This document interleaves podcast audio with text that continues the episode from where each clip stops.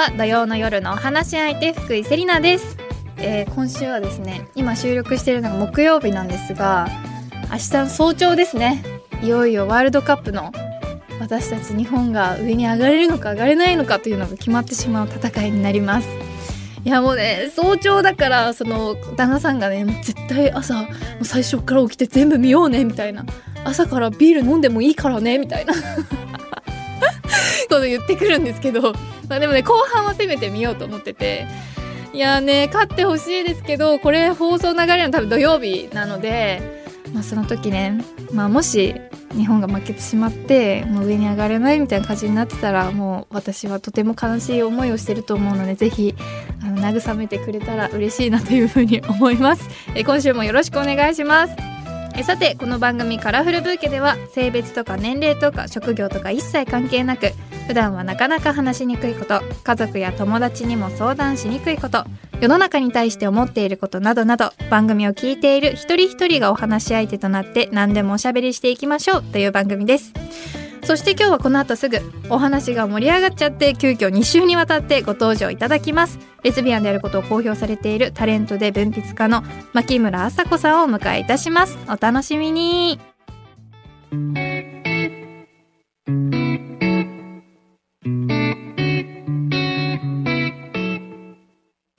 福井セリナがお送りしています。文化放送カラフルブーケ。今回は先週に引き続きレズビアンであることを公表されているタレントで文筆家のマキムさんとお話ししていきます。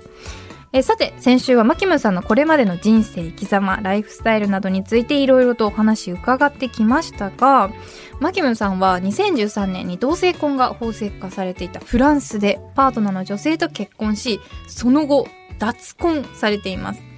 いやもういろいろ聞きたいことがたくさんあるんですけども、まあ、ずばりそもそもマキムさんにとって結婚ってどういう位置づけなんですかね？えー生活協同組合。組合組んじゃいました。コープ。コープ。言って大丈夫か？コープ。コープ。結婚コープ。ピーってなるかもしれない、そうかやっぱりこうなんて言うんだろう。ラブラブの夢のわーみたいな。お花畑っていうよりは生活っていうことなんですかね、でもそれもありますよね確かにね、うん丘の上で小鳩が飛び立ち鐘が鳴る中。えー、カンみたいな。そうそうそうそうそうそう、それもあるよみたいねな。そう。いう気持ちもマキムさんの中にあります？いやめっちゃあった。うんうんうん。あったあった。面白かったのがね10歳の時にね二十歳の自分を書きましょうっていう課題が図工の時に出てね、えええ相手書かないで自分のウェディングドレス姿書いたのよ。え 自我欲。そうそうそうそうそう。まあ男の人と結婚するの嫌だって分かってたから、うんはい。でそんなね女同士で書けないっていうのもあったしでもなんかとにかくね綺麗なドレス着てカランカランってやってみたいっていうのは、まああったかな、うんうんうん。まあでもこうみんながではないですけどこういろんな女の子が描く夢ですよね。ちょっとね。でも突き詰めるとそれドレスが着たいんだったわドレスが好きなんですよね。わかります？突き詰めるとっていうのがね、ん。結構あると思う。ドレスドレスが好きなんだっていうね。そわかりますすごく。えやっぱりそこで気になってくるのがもう結婚されたのもすごくあどういうきっかけだったんだろうなっていうのもあるんですけど脱婚って私初めて聞いて離婚ではない脱婚。これって違いって何なんですかね？ね、脱婚って多分あの耳で聞いて伝わりづらいかもしれないですけど、バンドメンバーとかの脱退の脱の字、あの脱ぐっていう字はい。と結婚の婚の字ですね。でこれ私が作った言葉ではなく、ん。当てた訳語なんですよね。そうなんですね。フランスでマリアージュって結婚のことを言いますけど、これにあの否定の「で」をつけて「デマリアージュ」「デマリアージュ」っていうんですよね。うんはい。でデマリアージュっていう言葉はすごく面白くって象徴的なのがねあのー植物の種なのよ。あ。植物の種をまずまくでしょ、はい。であまりにも近すぎる2人って栄養を奪い合ってしまうのよね。あからちょっと話すみたいなあはい。いうことをデマリアージュってフランスの農家さんは言うん。ええ面白い。面白いね面白いはね。からちょっと近すぎて何かを奪い合うようになってしまった2人がいい距離を持つことをまあデマリアージュっていう言い方をする、植物についても人間関係についてもっていうのがフランス語の言い回しであります。そうなんですね、うん。じゃあ実際じゃあこの日本の離婚と、まあ、距離を置くそのフランスでのデマリアージュですね。ちょっとじゃあ意味合い違ってくるってことなんですか？うーんどうだろうね。でも言葉ってその意味に自分がどんな意味を乗せるかそして受けた人がそれをどんな意味を感じるか、だから気持ちの違いなのかもしれないけど、うんうん。でもまあ話し合う中でリボース離婚うん。っていうよりは奪い合わないようにこれはリバイアージュだねみたいなのが2人の間でうんうんうん出たのではい。そういう言葉遣いをしてみたところなのであった、うん。まあ制度としては全然離婚するんですけどね。うん、でまあ、紙面上ではそういうふうなこう法的手続きは取るけどもう私たち思うよねこのもう嫌いやって歪み合ってさようならもうあなたには会いませんとかではない、でしたね、はい、うん。ちょっと距離を置いて2人ともいい生活を目指していくみたいなこのポジティブなこの離れっていうイメージなんですかね。もう本当に植物のイメージで撮りましたね、うんうんうん、いやなんかそういう風に聞くとなんかこう悪いことじゃないというかなんか2人で人生を考えた結果そういう風になったんだなっていうのすごく伝わってくるんですけどもやっぱりこのなんかまあそういうくっついたり離れたりってこのそれぞれの人たちのこう自由じゃないですか結局。でもこのまあやっぱり日本ではどうしても同性婚っていうのは認められなくって、うん。なぜかその同性っていうだけで一緒になることができない。法的にもっていう。なんかこのやっぱり日本における同性婚ってこのマキムさんにとってはどういうイメージですか、日本における同性婚ってどういうイメージか。ううーん、まあ、全然してきたのにねって思うのよね。例えば、うん。あの吉谷信子さんっていう作家の方がいらっしゃいますけども、えー、門馬千代さんっていうパートナーの方と、まあ、生涯添い遂げて鎌倉に邸宅を建てあの当時の女性作家の印税を1900今から100年ぐらい前ね大体の人ですけど印税でブワーンって稼いでバーンって稼いだんですね。は芥川賞に女を選ぶなんてみたいなことを言ってたおっさんらが置いてはい。印税で彼女と世界一周した人がいんのよ。素敵。そうそう。その人はでも結婚制度もちろん使えなかったので、うん。あの養子縁組を代替として利用してっていうことをしましたけれども、でも事実として今までもいたしい今もいるしただそれをいないことにしてるだけなのよね。どの国でもそうですけど、はい。から別になんかえなんか別になんかって感じ。別になんかって感じですよね。別になんかってはい。感じ、うんうんうん、でもやっぱりこの結婚っていう制度を取り入れてあげたいっていう同性婚される方たちの意見としてこうなんかこうマキムさんも言いたいこと伝えたいことみたいなのありますか、結婚制度として結婚できるのの何がでかいかっていうとね、どっちかが死ぬ時と別れる時なのよ、うん。要するに別れる時なのよ。はい。本当に相手と一緒にお金を払って暮らしてきたお金あのお家が名義が相手だったからはい。で結婚とか何もね共同ローンとか何もできなかったからパートナーなくして家もなくしたってうん。一気に来ちゃう人とか、はい。たくさんいるわけです。うんうん。でフランスで同性婚が法制化される直前のデモで私がすごく覚えてるのが「あの俺も離婚したい」っていうプラカードを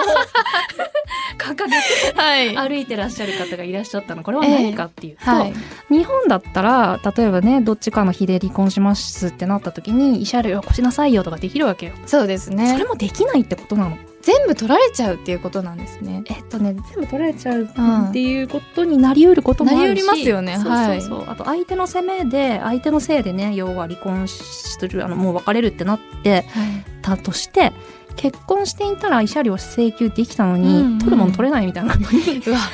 そっちなのか。はい。だから私も離婚したいって言って、ええ。そ う歩いてるのはあれは一瞬笑うけど笑い事じゃないのよね。いや、笑い事じゃないですね。あ、そっちで、いや、本当に失礼かもしれないけど、そっちであんまり考えたことなくって、やっぱりこの、同じ権利が与えられないっていうことすごく腹立たしいじゃないですか。なんかそこにすごくやっぱフォーカス私もしてましたし世間もフォーカスしてる人が多いと思うんですけど確かにあの離婚の時やっぱりこの財産分与とかめちゃくちゃ揉めますけどそれでやっぱりこの今後の生活が守られたりとか今の時代だとかなりありますもんね。でちょっとね同性カップルが別れるとやっぱり同性カップルってこういう感じなのかみたいなことをわーわー言う人いるけどそれその人の偏見だからね、いや間違いどんだけ男女カップルが別れまくってる分かりまくってますね。結婚しまくってる、はい。本当に もう3組に1人以上になってきてるかもしれないですしね。いや全然そんなの関係ないんだなって思います。いやちょっと新しい発見です。ごく面白いなって思います。いや今後、まあ、実際その、まあ、レズビアンであること公表されてる身として今後こういう発信をしていきたいとかこう個人的なこういうふうにしたい夢とかそういうのってありますか？うんなんかね今はそもそもなんかここめっちゃ話したいとこだけどさ。あぜひ。結婚制度自体すごい考え直してる。うん。えなんで結婚しました？セリナさん。それはですねもうめちゃくちゃしょうもないんですけど好きな人を法的に縛れる最高という それみんな言うのよ。相互束縛ですねとか。いや結構私はそれですね。私も考えました。結婚って必要なのかな？っていう、やっぱりこう足踏みにはなったんですよね。こういうトピックをあの話すことも多いですしすごくあのやっぱりこの私の代は結構結婚するのが流行って大学の友達も私はななんなら自分のグループで最後ぐらいだったんですけどうまくいってないとこ行ってないなみたいな早いなみたいなのも結構あって、割と早々に夢を打ち砕かれてたので考えたんですけどやっぱりこのなんて言うんだろう。この方で縛れんのめっちゃいいなって思っちゃいました。はい、そのお相手の方にどう伝えたの？あそれはなんかめっちゃ好きって言いましたけど。聞いてるでしょ？しようみたいな。言いましたけど、うん でも、まあ、まあ縛れるのももちろんありますし、まあ、安心しますよねそれはなんかそんなに強い人間じゃないのでなんかこう私たちの絆はなんかこんな法的なものじゃなくても全然大丈夫とか言えてたらいいんですけどなんかそんな強くないですしなんかそうやって法で守られてそれこそ別れる時もきちんと権利をもらえるっていうのも離婚のことも考えました。はいそこまで考えてうんうんで相手に伝えた言葉は好き結婚しようだったの結婚しようでした。これ聞いてらっしゃるの？相手のあ、方聞いて、聞かないでって言っときます。危ない危ない。絶対聞かないでって言っときますね。逆にお相手の方はなんで結婚制度を使おうと思ったんでしょうね？いや、それはわからないですね。なんか正直、あの、結構私よりも収入がちょっと上なので、まあ、どっちかっていうと損する側かな。もし別れるっていう風になったら。なんでなんですかね。聞いてみよう聞いてみよう、ね、まあでも多分私のことをやっぱり愛してくださってるのでなんか夢を叶えてあげたいとかお願い事を叶えてあげたいで自分の家族像今までみんな結婚してるわけですからそこから逸脱しない存在でいたいみたいな気持ちもあると思います。ねそのだから結構枠とか縄なのよね見えてくるそうですね。結婚って。なんかつながって、いい縄なのか悪い縄なのかわからないですけど、ん。ちゃんとつながってる感じはしますね。うんね、はい。その中での安心と不自由とみたいなものがあるんだなって思って見てるの、結婚ってうんうん。いうのは、でも実際結婚の制度ってなくなったらどうなるんですかね？だから結構やっぱりあのフランスあのマキムさんが行かれてたフランスとかって結婚制度あるけど割とみんな自由にこう暮らしてたりとか事実婚も多かったりとかして日本よりかなりフレキシブルなのかなっていうふうに思うんですけど日本とこう違いありますか、うん本当におっしゃる通りだと思う。うん、コンキュビナージュ、えー同意の上での同居、まあ、同性みたいなことか、ええコンキュビナージュとか、はい。あとパックス？あのえ初めて聞きました。パックスっていうのがあって、市民連帯協約っていうんだけれども市民が連帯する協約なのよだから。二人で、はい。あのゴミ出し何曜日なとか何でもいいんだけど二、人であの約束の書類を作るの、ええええでそれを役所に出してでお互いは恋愛関係でなくても何でもいいし、はい。あのとにかくこの2人が連帯して生きていきますよっていう連帯協約を役所に約束するっていうのがあって、これを結婚の前段階として使う人も結構いる。あそうなんですね。しっかりもう提出してそれがもう効力発揮するわけですね、そうですね、うんうん。でそれが面白いのがやっぱ2人で約束することだっていうことよね、はい。うん、まあ、実際その結婚っていう制度これからどういうふうに変わっていくんだろうっていうのはすごく疑問なところなんですけど逆にどういうふうになっていったらこの日本っていう文化も結構特殊じゃないですか。そうね。こう当てはめていくとなんかどういうふうにしていくのがよ良くなっていくというか楽になっていくというかなのかなって疑問に思ったりするんですよね。えでもこれ話がでかくなるんだけどさ、はい愛と所有と領有の問題なのよ愛と所有と領有と領有よ 聞きたいです。愛と勇気となんとかかんとかみたいになってるけど、ええ愛と所有と領有のことを最近すごい考えてて、はい。あの土台ねもともとね人間が土地とか人を自分のものとするっていうことがかなり無理なんじゃないかと思ってる。の、んなんかすごい当たり前のように土地の権利書とか国土とかはい。領土とか領空領海この家の嫁とか言うわけだけど、はい。そんなことできる？うんって思うの、例えば土地って他の生き物もいくらでも住んでるわけだし人ってうん他の生き物じゃない？はい。他の生き物をこのくくりの中に所有することってんできる？根本的には、勝手に縛っちゃってて勝手に縛られちゃってるだけではありますよね。うまくできてないからずっと揉めてんだろうな。だから戦争もやまないし、ね、だから人との間の争いもやまないし、ええ。ここが土台無理なことを一生懸命やろうとしちゃってるからうん。じゃないの、って思ってだから亀裂が入るんじゃないのっていう。そうなのそうなの、ん。そうなの。だからなんかちょっとあのー私かっこよくないと思ったフレーズがあってえー聞かせてください。愛は所有ではない Loving is not owning って書いたの かっこいでその Loving is not owning っていうフレーズかっこよってか思ってっこいい。え文豪ちゃう？と思って Google で検索したらもう言ってる人いて。いたー嘘すげえ悔しかった。ちょっとちょっと遅れましたね。ちょっと遅れました。ちょっと遅れましたね。でも思ってることなんでしょうそろそろ人類が。うんうん、いやそうですよね。まあすごい簡単な言葉で言うともう束縛みたいなことなのかもしれないですけどこう自分がこれを所有してるなんかっていう概念みたいなのを自分の中でしっかり持っちゃってて実はなんか本来それって本当なのかなっていうこう実は疑問があるみたいなところもあると思いますけどいやなんかこれって結婚っていうことをすごくトピックで考えるようになってこの番組でいやなんかでここに未婚のスタッフ2人とでバツイチのあの完全結婚否定派が1人と。あ否定派はい 今作家さんがいらっしゃいますけど否定派ではないらしい。ゴリゴリ派です。ゴリゴあーいらっしゃゴいますよねリゴリ派、ゴリゴリ派はい一人。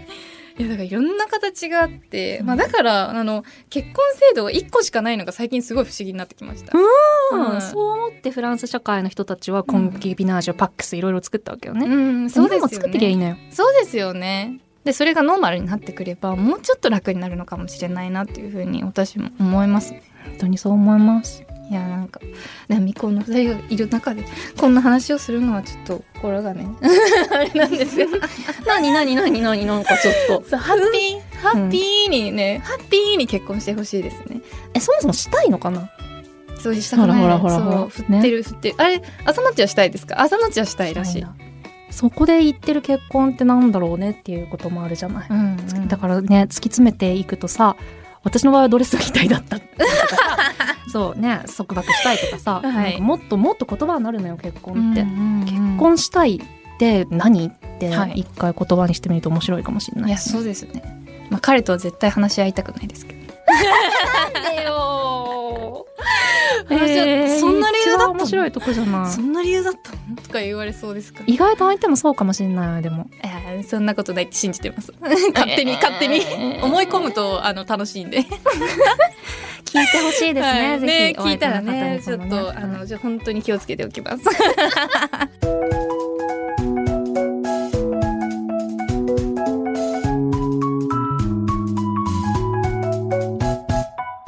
福井セリナがお送りしています文化放送カラフルブーケ。引き続きレズビアンであることを公表されているタレントで文筆家のマキムさんとお話ししていきます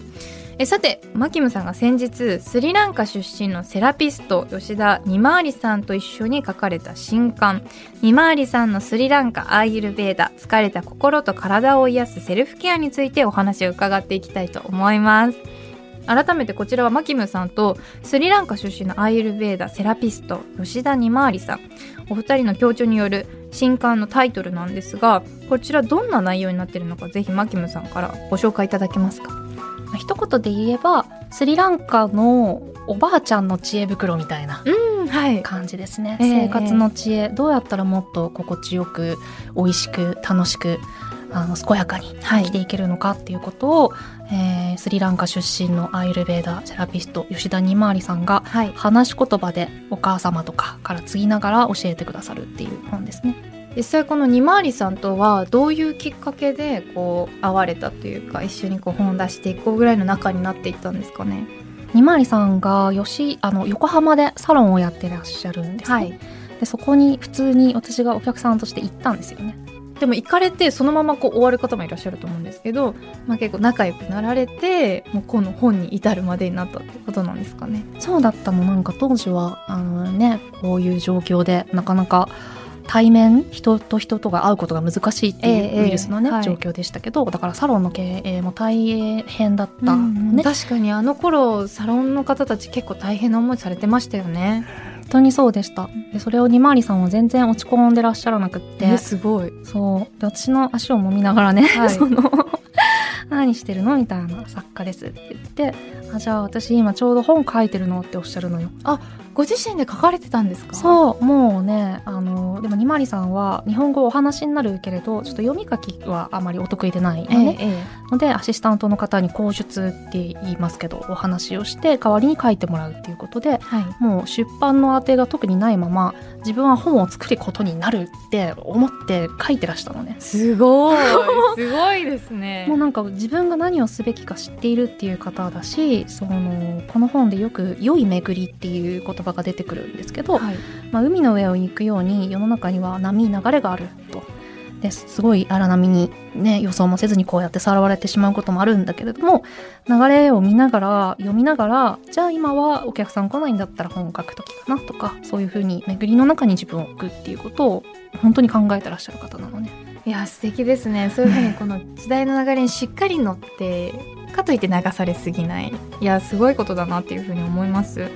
いや実際このアーユルベーダっていうのって結構皆さん聞いたことあったりだとかアーユルベーダエステかなみたいな、うんなんかちょっとこう触れたことある人とかも結構多いと思うんですよ。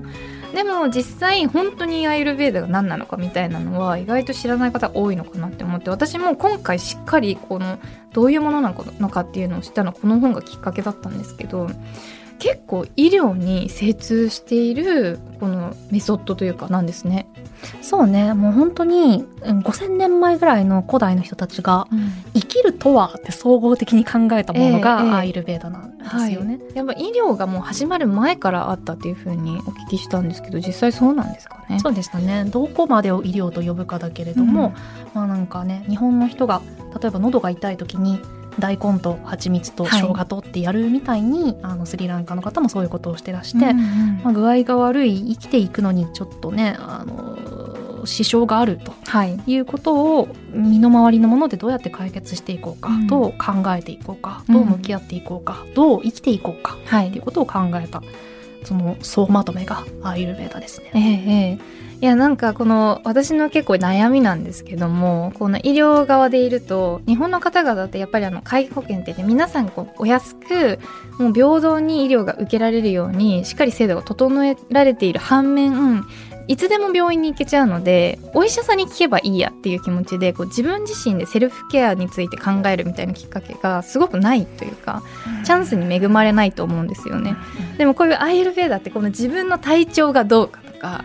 なんか今日の私はどうだろうっていうのをすごくこう敏感に感じ取るメソッドのような気がしていてこうスリランカの方とかはこういうことを結構小さい時からというか生活のこの流れとして普通に取り入れられてるんですかね？そうですね。もう例えばあの勉強するのにいい時間帯とかはいはい。もアイルベーダの考え方の中であるんですけど、ああそうなんですか。そうなんですよ。その時間帯にスッと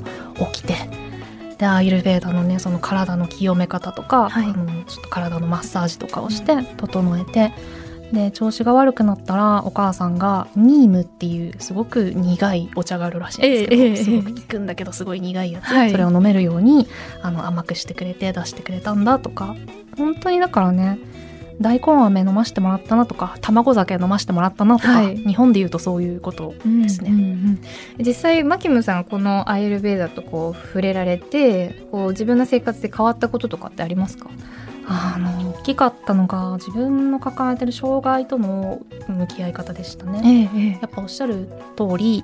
えーお医者様にいただいたお薬をちゃんと飲まなきゃってなった時に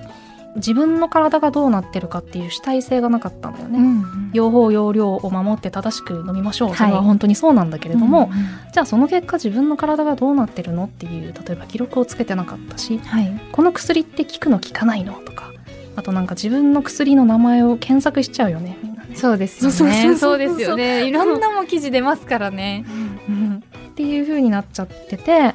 じゃあ普段どういう風に寝てるんだろうどういう風に食べてるんだろうこの薬を何時に飲んだ時にどんな体調になってるんだろう自分の声を聞くことがちょっとできてなかったなって思っていて、でもアイルベーダって本当に自分が今どういう感じになってる？またその自分の置かれてる環境はどう？この時間帯はこのエネルギーが強い。この季節はこのエネルギーが強い。この食べ物はこのエネルギーが強いとか古代の人がすごく考えたものが全部あってだから自分と薬とお医者さんとかパキッパキッパキって世界が分かれてないのよね。すごくなだらかで。はい。じゃあこういう風な過ごし方をしてみようかってなんかすごく物事を感じられるようになった、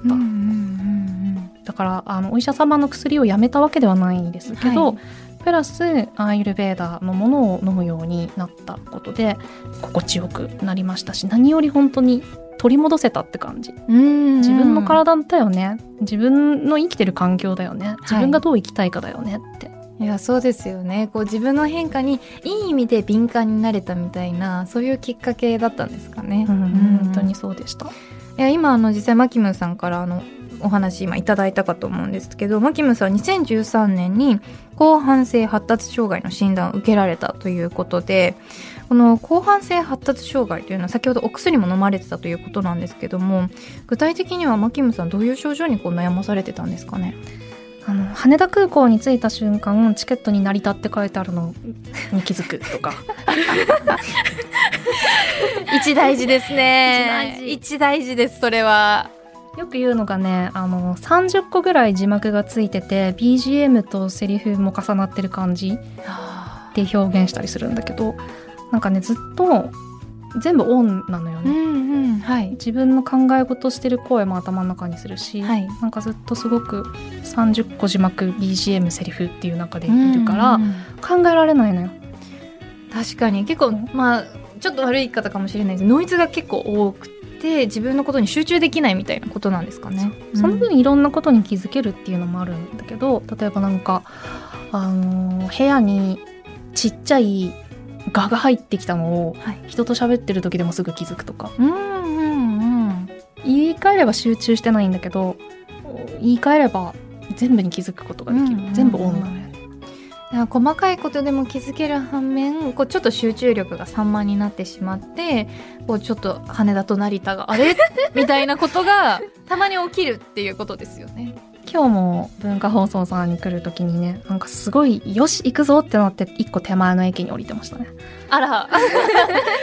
ちょっと意気込みすぎましたかね。意気込みすぎましたねはい、よし行くぞみたいな。いやでもなんかこう一個一個を上げていくと小さなおっちょこちょいのような気がもうしてくるかもしれないけどこれが結構こう仕事とかにも相まってちょっと大変になってくるっていうのがもしかしたらそういう症状なのかもしれないですね。まあ、実際その診断を受けられた時ってこういうふうにこう病名みたいな感じで言われるとやっぱりびっくりするのかなっていうふうに思うんですけどもなんかこうどういうふうに受け止めたというかどういう気持ちになりましたか？うん結構安心する人多いみたいですねこれいやそうですよね、うん。この今までのが何だったんだみたいなやっぱそういうことなんですかね？そうですね、うん。あのなんだろうな。私がこれ言われた時にどう思ったかっていうとまあ安心することにしようって思ったかな、うん。これで必要な支援につながれるわけだし、ちょっと障害者手帳をもらった時とかはねちょっと手に重かったけど。ええそうです ね。うん。でもこうやって必要なものにつながれるしこうやってちょっと困り続けている私であり続けることなく具体的な方策を取っていけるなって思いましたね。しっかりこう治療に触れられるというか問題解決の方に困困り果てるわけではなく問題解決にしっかり進んでいけるっていうのはすごくポジティブですよね。そうなのそうなの。よく未診断でね発達障害ですっておっしゃる方が多いと思うのね、それもそれでその人の心の整理のつけ方なのかもしれないし、うんうん他者に対する説明の仕方なのかもしれないけどあのちゃんと診断を受けに行ってプロにつながると楽になれることも結構あるかもしれないし、知らなかったこともすごく教えてもらえるから、はい、あの未診断の人にもまあでも私が勧める立場ではないけどね、うん私がやってみたらよかったなっていう感想ですええね。ええでやっぱりこの同じような障害を持たれている方たくさんいると思います。なんかこう何かアドバイスとかメッセージとかありますか？あーなんか偉そうに言えたもんじゃないですけどね、いやーでも実際こう同じこの症状の方の声を聞きたいっていう方はいらっしゃると思います。うーんなんだろうな、うんあるかな羽田と成田は確認した方がいいよ。マジでそう、はい それはマジでそう。でもなんか本当に人間全部違うからね、うんなんか発達障害あるあるとかですごく安心したくなる、その人と同じことで発達障害らしくあることで何かに属した気持ちになって安心したいみたいな気持ちになることはあると思うんだけど、そこまで合わせにいかなくてもいいし、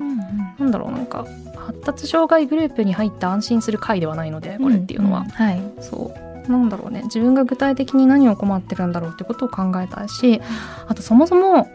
なんでこれを障害って呼ばないといけなくなったんだろうねっていうのはそもそもから考えたいことだなって思っていて、で面白かったのがハイパーアクティブっていうですね、ハイパーアクティブ。ハイパーアクティブ。ADHD の歴史はどう動いたかっていう、マシュー・スミスさんっていうアメリカの方がお書きになった本かな。はい。まあ要は社会に正しいとされる方があって、そこからはみ出てしまう人が困るよねっていう話なので根本的には。ああ、それってどうなんですかね？勝手にはみ出させられたみたいな人も出ちゃいそうですけどね。もうそれってどうなんですかねって思うじゃないやっぱりね。んあーじゃあね社会の方があります、うん。そこにうまく入れません。じゃあ薬を買って飲みました。入れたね。よかったね。それで本当にいいんだろうか、っていうことから考えるもので。はい。あとニューロダイバーシティとか結構ええ私の中で熱いワードなんですよえね。えええニューロダイバーシティ脳の多様性ってことですけど、はい。まあ気が散ってしまうっていうことは言い換えればいろんなことに気づけるっていうことで、うんうんそういうふうな特性を持った人が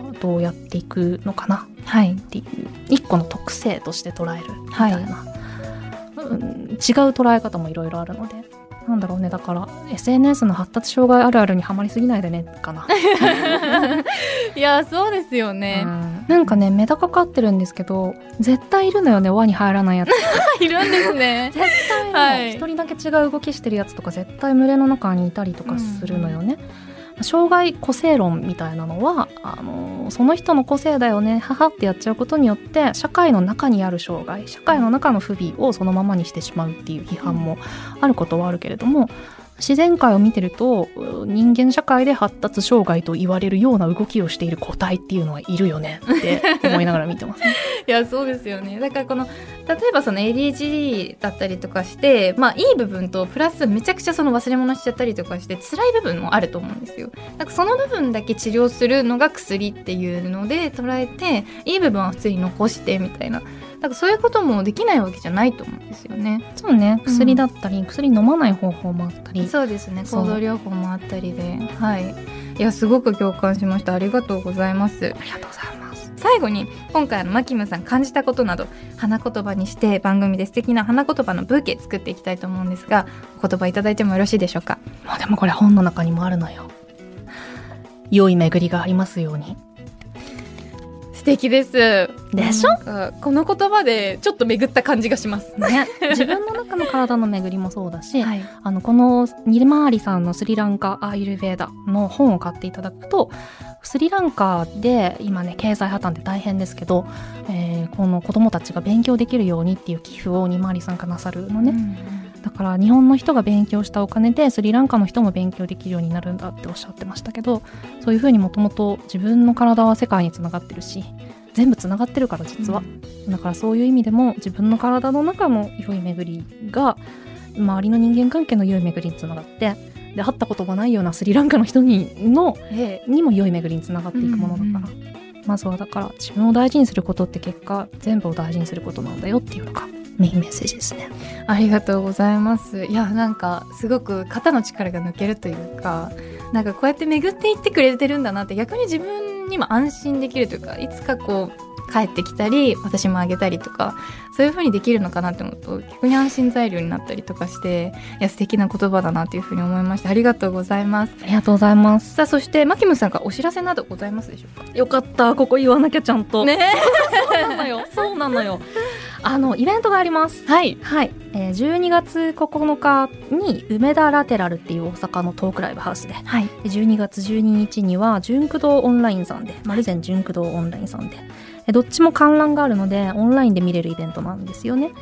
で著者の吉田二回りさんに直接質問できたりとかあとはスリランカってどんな国なのとかアーユルベーダスリランカにイベントを通して触れられるっていうものがありますので、えっと、牧村麻子で私の名前でツイッターを見ていただいたらあのお知らせを載せとくようにしますのでぜひこちら書籍付きのチケットもございます。あ書籍付きなんですね。書籍付きのもあります。うんうんうんわかりました。ありがとうございます。皆さんぜひチェックしてみてください。それではマキムさん2週にわたって貴重なお話本当にありがとうございました。楽しかった。楽しかった。またぜひ遊びに来てください。ぜひ。ありがとうございます。ありがとうございました